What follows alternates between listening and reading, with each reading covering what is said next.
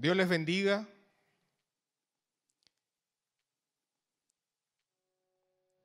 El Señor es bueno. Y lo mejor es que podemos reunirnos para adorarle, para exaltar su nombre y para reconocer que Él es bueno. ¿Y qué les parece si tomamos un tiempo para orar en familia?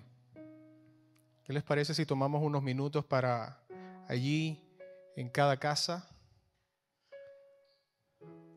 nos tomamos de las manos y oramos al Señor? Padre, gracias por este día.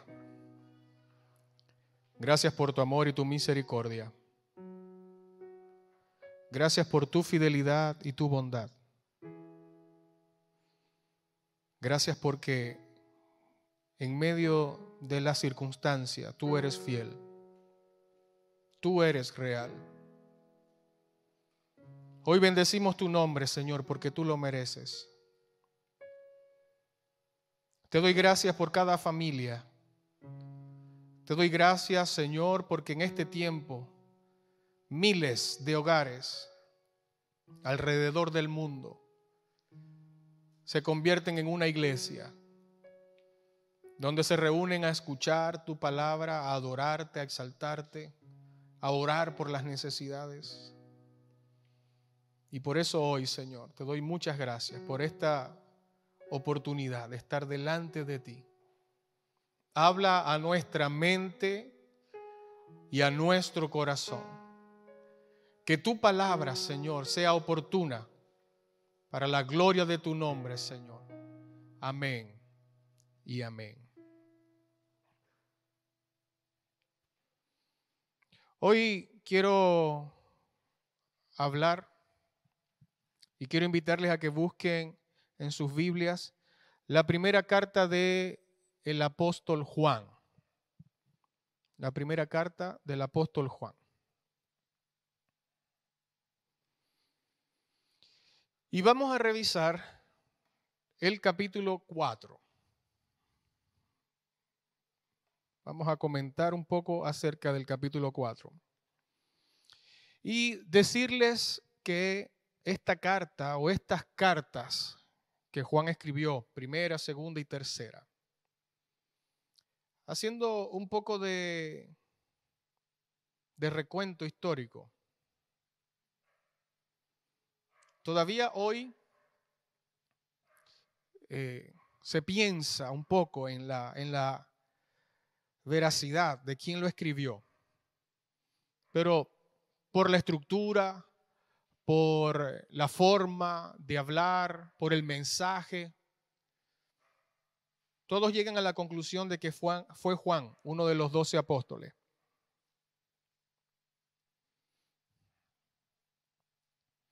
La estructura de cómo inicia esta carta es muy similar a la carta de, que lleva por nombre también en los evangelios. También se dice que esta carta fue escrita entre el año 85 y 90 después de Cristo desde Éfeso antes de que Juan estuviera exiliado en la isla de Patmos.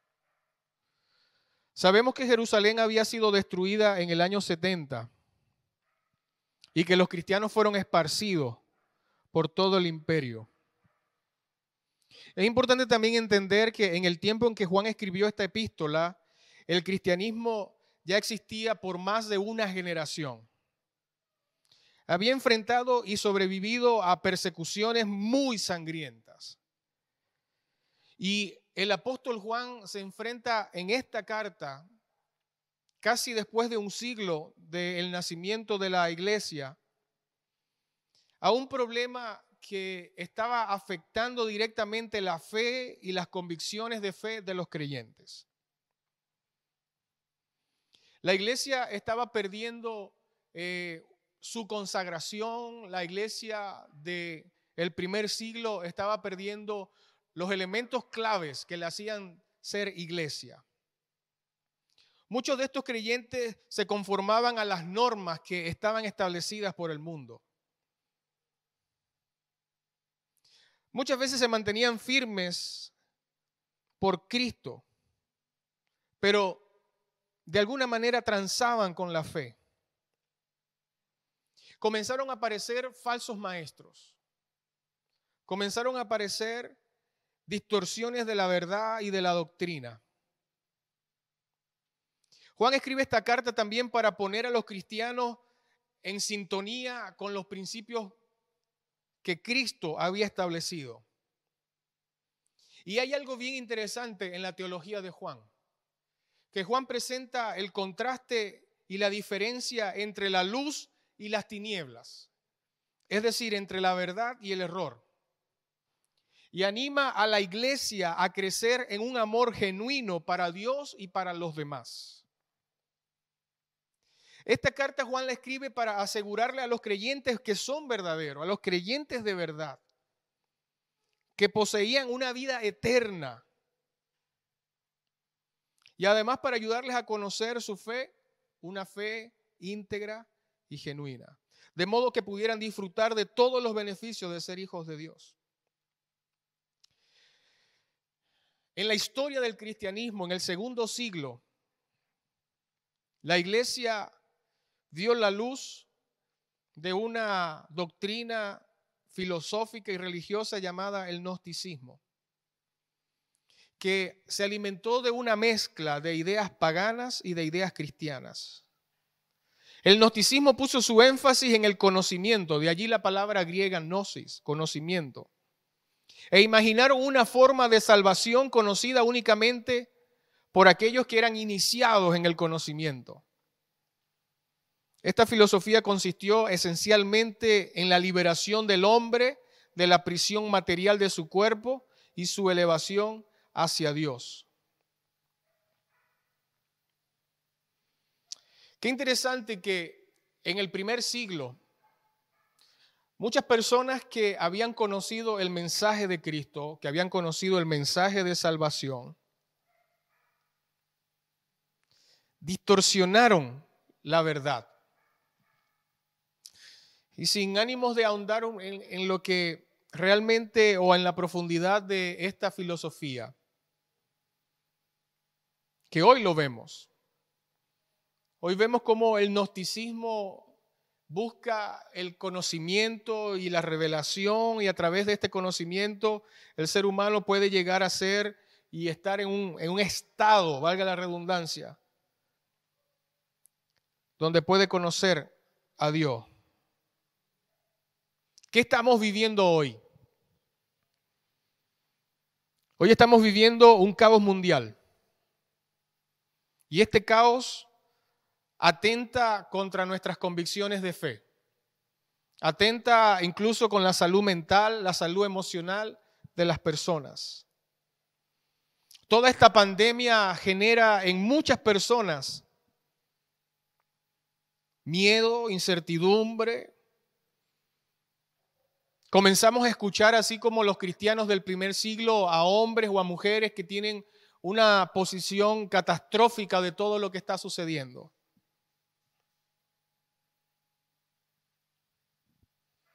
Y muchas veces nos preguntamos dónde está Dios en este momento. Algunos comienzan a dudar de su poder, del poder de Dios, del control que Dios puede tener. En algunos la fe se, evapora poco a poco. Y probablemente aquellos que no tienen una fe sólida están en peligro y se debaten entre seguir creyendo en Dios o negarlo y dudarlo completamente. Como decía hace un momento, la teología de Juan es interesante porque presenta los contrastes entre el caos y el orden. Cuando dice el capítulo 1 del libro de Juan, de los evangelios, en el principio era el verbo y el verbo era con Dios. Y el verbo era Dios. Habla de la eternidad de Jesús. Y en esta carta, la primera carta de Juan, que se escribe, eh, como lo dije, 85, 90 años después de la muerte de Jesús, hay dos ideas esenciales que el apóstol está desarrollando. Uno es que Dios es luz y la otra idea es que Dios es amor. Y yo creo que el capítulo 4 es un tratado que nos da el antídoto para contrarrestar el temor generado por la incertidumbre del futuro. Yo creo que el capítulo 4 es un antídoto que nos ayuda a comprender que las corrientes filosóficas que están presentes en este tiempo y que no son nuevas, que producen en nuestra vida angustia, temores, desasosiego, este capítulo en especial nos va a ayudar el día de hoy a meditarlo, a comprenderlo y a ponerlo en práctica para que podamos contrarrestar ese temor.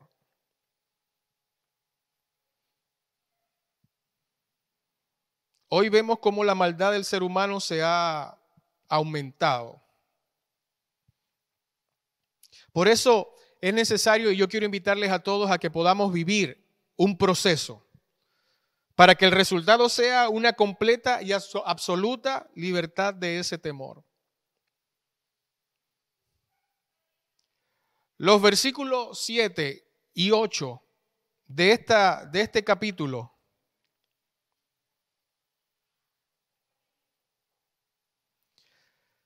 dice, amados, amémonos unos a otros, porque el amor es de Dios. Todo aquel que ama es nacido de Dios y conoce a Dios. Y dice, el que no ama no ha conocido a Dios porque Dios es amor. Aquí vemos cómo Juan, y era uno de, eh, cuando Juan escribe esta carta, algunos historiadores dicen que es el último discípulo que estaba vivo. Ahora, imagínense que Juan, el último de los discípulos que había visto a Jesús, el último de los discípulos que había tenido un encuentro con él, durante tres años convivió, estuvo a, los pies de la cruz. Yo me imagino que cuando Juan iba a hablar en alguna de las aldeas y de las comunidades de Éfeso, le decían, vamos a escuchar a un testigo real, a un testigo que estaba presente, que conoció a Jesús. Y el mensaje de Juan siempre fue recurrente. Ámense. Ámense unos a otros. Ahora, este amarse y cuando dice que Dios es amor, presenta a mi modo de ver el amor como la expresión de un valor. Y la expresión de ese valor está relacionado al hábito de considerar a los demás. Lo que más me llama la atención es que el texto dice, el que no ama no ha conocido a Dios porque Dios es amor. No estamos viviendo hoy una época de egoísmo, donde la gente busca su propio beneficio a toda costa. Ahora, revisemos cuatro puntos que están en el texto y que nos van a ayudar a comprender cómo es el amor de Dios y cómo este amor lo podemos usar para contrarrestar directamente el miedo y el temor.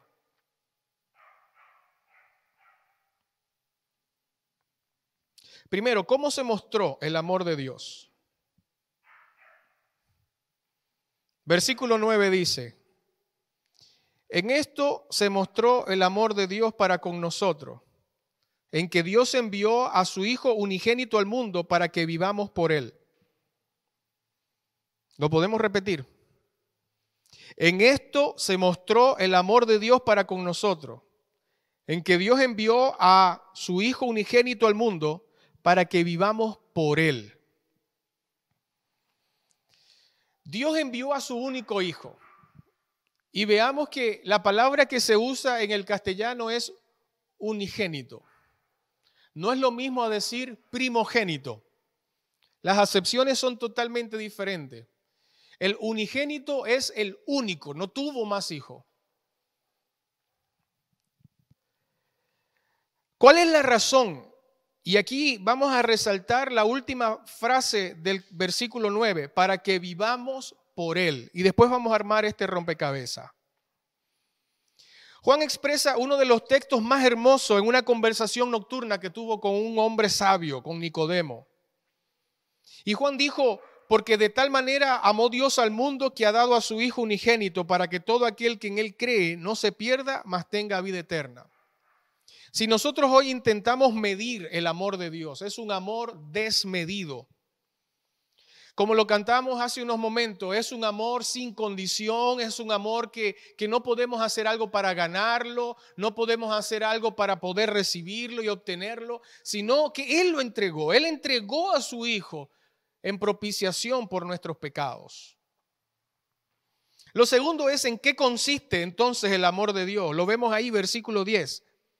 Dice, en esto consiste el amor de Dios, no en que nosotros hayamos amado a Dios, sino que Él nos amó a nosotros y envió su Hijo, a su Hijo en propiciación por nuestros pecados.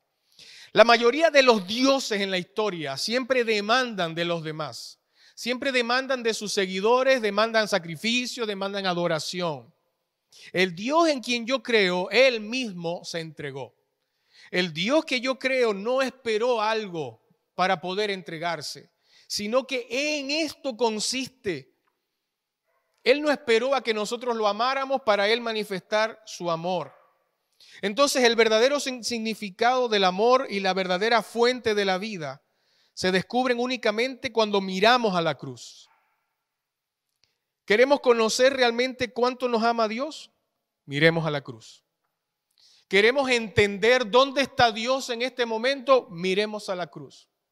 ¿Queremos en algún momento pensar de que Dios está lejos? Pues remontémonos a la época de la cruz y veamos que Dios estaba en el mismo lugar cuando su hijo moría. Hoy está en ese mismo lugar. Nunca lo podremos hallar. Nunca podremos entender el amor de Dios si solamente lo miramos desde la perspectiva humana. Lo encontramos cuando comprendemos que Él nos amó a nosotros y envió a su Hijo. Lo encontramos cuando nosotros entendemos que Él no nos pidió nada a cambio, al contrario, nos dio todo. Para entender realmente el significado del amor de Dios debemos vernos a nosotros mismos como pecadores, objetos de la ira de Dios, sin embargo como aquellos por quienes murió Cristo. La gente hoy critica, la gente hoy vocifera diciendo, ¿dónde está Dios? La pregunta es, ¿dónde estamos nosotros cuando Dios está cerca?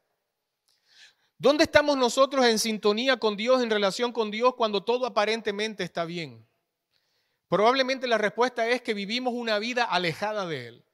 Probablemente es que vivimos una vida conforme a nuestros propios conceptos, valores. Vivimos una vida a nuestra manera.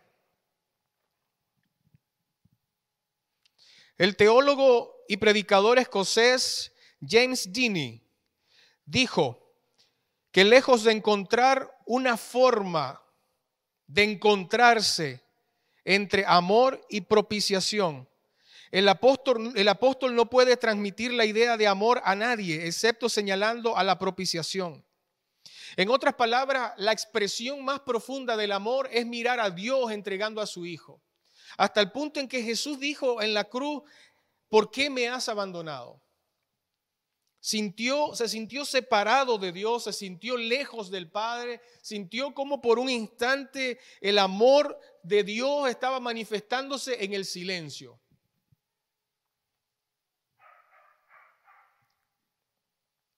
Número tres, ¿cómo conocemos entonces este amor? ¿Cómo logramos conocer este amor que, del que Juan está hablando en los versículos? ¿Cómo conocemos ese amor que consiste en que Él nos amó, que consiste en que Él, Él se mostró a sí mismo? En el capítulo anterior, de Primera de Juan, versículo 3, capítulo 3, perdón, verso 24. Dice, y el que guarda sus mandamientos permanece en Dios y Dios en él. Y en esto sabemos que Él permanece en nosotros por el Espíritu que nos ha dado. Ya Juan viene hablando de cómo nosotros podemos establecer una relación con Él. E introduce la idea del Espíritu. Y ese Espíritu nos lo regaló 50 días después de que Jesús murió. El versículo 13 del capítulo 4 de esta carta de Primera de Juan dice, en esto conocemos. Y solamente con esta frase podríamos hablar mucho. Porque la idea de conocer lleva implícito la idea de la experiencia. No podemos conocer algo con lo que no hemos tenido una experiencia. Podemos saber que algún postre es dulce y delicioso, pero solamente cuando lo probamos vamos a conocer que es verdad. Por eso dice, en esto conocemos que permanecemos en Él y Él en nosotros, en que nos ha dado su espíritu. El versículo 14 dice, y nosotros hemos visto y testificado que el Padre ha enviado al Hijo, al Salvador del mundo. Todo aquel que confiese que Jesús es el Hijo de Dios, Dios permanece en él y él en Dios. Y nosotros hemos conocido, dice el versículo 16, y creído. Miren cómo dice Juan, nosotros hemos conocido. Él es uno de los doce que estuvo con Jesús. Él es uno de los que vio, de los que presenció la muerte de Jesús. Entonces el versículo 16 dice que nosotros, hablando de Él y de los demás apóstoles, ¿qué conoció el apóstol Juan? Y por eso él era uno de los discípulos que eh, fue catalogado como el discípulo amado. Lo que él más conoció fue el amor. Y por eso dice, hemos creído, hemos conocido y creído el amor que Dios tiene para con nosotros. Y hace énfasis, Dios es amor, y el que permanece en amor, permanece en Dios y Dios en él. ¿Qué queremos nosotros el día de hoy? Número uno, establecer una relación directa, genuina, profunda con el Padre. Una relación de dos direcciones. Interesante que en ninguna otra parte se puede leer conocido y creído el amor. Entonces aquí podemos decir que el pensamiento de conocer el amor se encuentra también en el versículo 10 pero las palabras creído, el amor que Dios tiene para con nosotros, es una expresión que solamente Juan utiliza acá. Jamás se manifiesta el amor de Dios de tal manera que le resulte imposible al mundo no verlo. Es la gente de fe y solamente la gente de fe la que lo discierne. Y Juan repite este gran pensamiento en el versículo 8. Dios es amor y saca la conclusión de que el permanecer en el amor es permanecer en Dios. Es un amor ejercitado, es un amor que se ha manifestado hacia los pecadores. Y aquí nosotros podemos ver que no es un logro humano. No hay algo que yo pueda hacer para obtenerlo. Pero cuando se hace presente el amor de Dios, quiere decir que Dios está presente. Y por último, ¿cómo somos perfeccionados entonces? Y si vamos hacia atrás, lo primero que vemos es que Dios mostró su amor. ¿Cómo? ¿En qué consiste? Lo conocemos, además. Pero cuando habla de que se ha perfeccionado el amor, está hablando de la madurez. Entonces, ¿cuál es la perfección y el resultado del amor de Dios?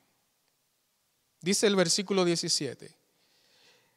En esto se ha perfeccionado el amor en nosotros, para que tengamos confianza en el día del juicio.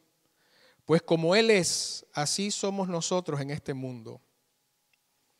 Es en la relación diaria con el Padre donde logramos experimentar la confianza para el futuro.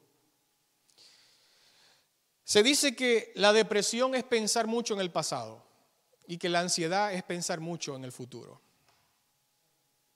El miedo del futuro, el miedo de la incertidumbre, lo, podemos vencer únicamente cuando tenemos una relación y cuando se ha perfeccionado, cuando entendemos estos principios.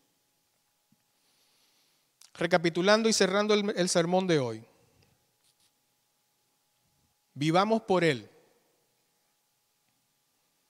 Entendamos y aceptemos que Dios envió a su Hijo para ocupar el lugar. Eso es lo que quiere decir propiciación. Ocupar mi lugar por mis pecados. Como resultado, Él nos ha dado de su espíritu. Y el apóstol Pablo dice que Él no, no nos ha dado un espíritu de temor, sino de poder, de amor y de dominio propio. Pero es necesario que nosotros hagamos algo. Es necesario confesar, como dice el versículo 15. Todos podemos saber que Dios existe. Todos en algún momento podemos pensar de que hay un creador. Y probablemente nos han hecho creer de que todos somos hijos de Dios. Pues la verdad es que todo aquel que confiese que Jesús es el Hijo de Dios Dios permanece en Él y Él en Dios. Es necesario que nosotros proclamemos quién es Jesús. Esto va a dar como resultado que tengamos confianza. ¿Qué necesita la gente hoy? Necesita algo en que confiar. Y el versículo 18 dice, en el amor no hay temor sino que el perfecto amor echa fuera el temor. Porque el temor lleva en sí castigo, donde el que teme no ha sido perfeccionado en el amor. Fíjate la diferencia. El temor lleva implícito un castigo, ese miedo que nos paraliza, ese miedo que no nos deja vivir en paz. Pero necesitamos ser perfeccionados en el amor.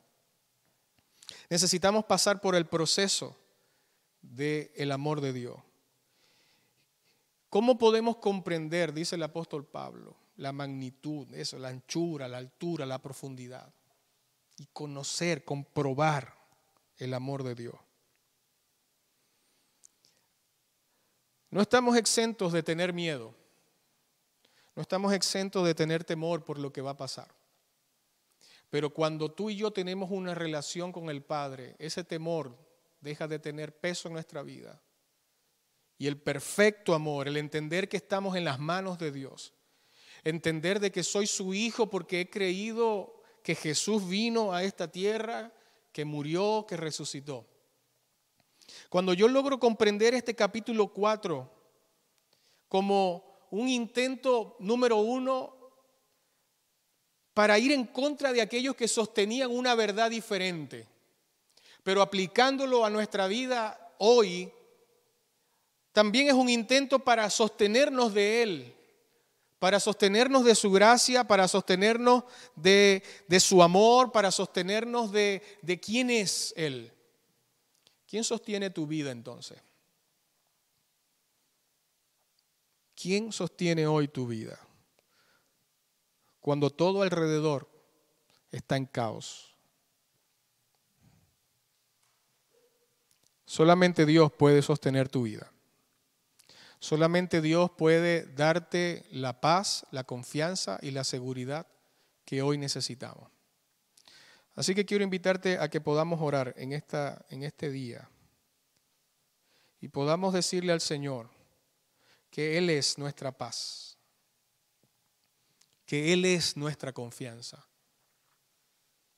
que Él es nuestra seguridad y que en sus manos estamos seguros, que en sus manos hoy podemos decir, Señor, hay paz.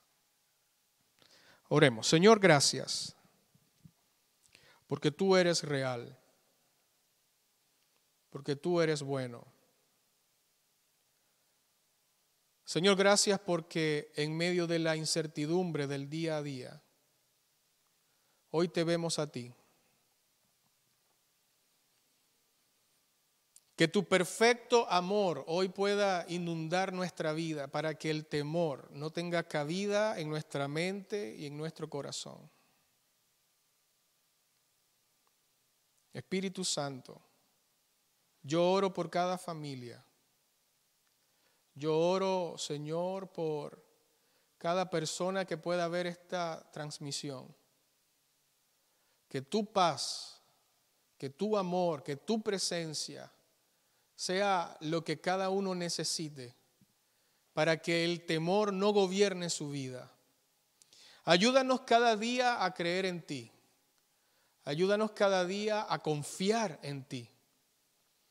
Y ayúdanos, Señor, a vivir una relación diaria, profunda y continua contigo.